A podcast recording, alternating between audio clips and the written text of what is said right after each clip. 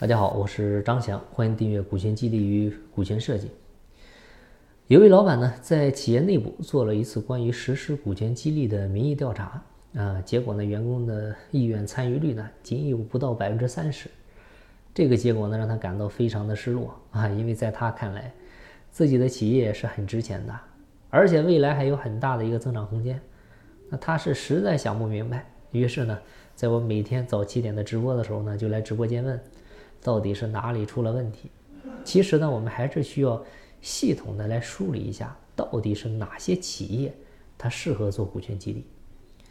首先呢，第一点啊，就是成长期的企业啊是可以做的啊，因为处在成长期的企业呢，意味着你企业的未来还是有无限的一个增量空间啊。就像我们现在回过头去看看 N 年以前的房价，你会觉得，哎呦，买到就是赚到。啊，基于人性当中爱占便宜以及损失厌恶的心理，会刺激很多人愿意在企业规模还不大的时候尽快入股。同时呢，站在未来看现在，哎，如果股权现在不买，你想等到以后再买的话，那个时候可能确实也买不起了。啊，当你的企业增值 N 倍以后，对吧？你面对之前只需要 N 分之一的钱你就能买到的股权，哟，你恐怕更不会舍得买了。对吧？所以哈，成长期的企业是很适合做的。第二点呢，就是盈利能力强的企业。嗯，我们说啊，这个员工入股，它就是入预期。你这个预期好，大家都会抢着入啊；预期不好呢，大家都会躲着。预期好意味着什么？意味着收益高啊！啊，你要不每年有很强的一个盈利能力，每年能够有持续稳定、可观的一个分红收益；要么呢，就是。你未来三到五年啊，有并购上市的一个计划，这样的话呢，对于这些人来讲，能有一个套现的一个收益。但这些的话呢，你归根结底，我们还是要什么？回归到企业自身的硬实力上来啊，因为打铁还需自身硬。另外的话呢，第三点就是老板和员工之间必须要互信。有的企业呢，它处于成长期，同时呢，盈利能力也很强。但是员工依旧不愿意入股，很大一部分原因就是老板和员工之间缺乏信任感。啊，你入股之后，意味着大家身份会发生本质上的转变。这个时候呢，企业也会从传统的雇佣制变成合伙人制。老板和员工未来呢，有着共同的身份，啊，都是股东和合伙人。啊，之间呢，你们只是各自比例的多少，它并没有身份的一个高低。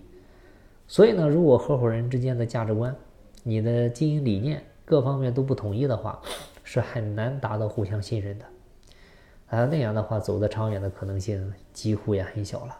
啊，第四点呢，就是管理体系规范的企业可以做。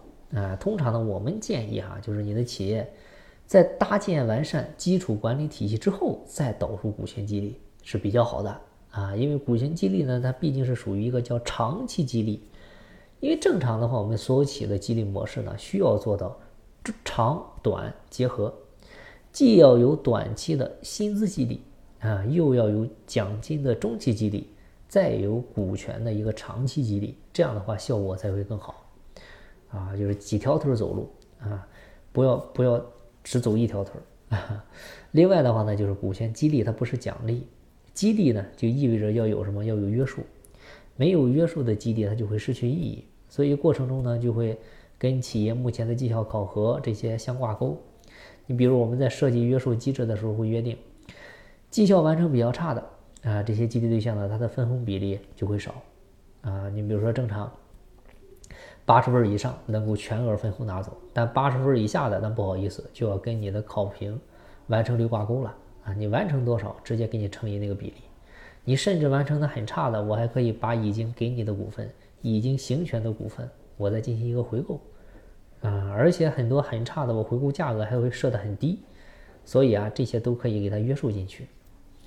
但是说一千道一万啊，归根结底呢，这个股权激励呢，它并非是企业的救命稻草，啊，就是虽然我们是做股权咨询这一行的，但是的话呢，我们也不能过度的去吹嘘或者放大股权的它的一个一个作用。啊，因为它在一定程度上确实是对于你的企业来说，只能起到锦上添花的作用。你千万千万不要指望着它能够做到雪中送炭，啊，说白了就是那句话，这个马铃薯它再打扮，也只能是个土豆啊。我们需要做的，是强大真正的自己，然后呢，静待花开。好了，今天的分享呢就到这儿，希望对您有收获。静不在西天，静在路上。我是张翔，下期再见，拜拜。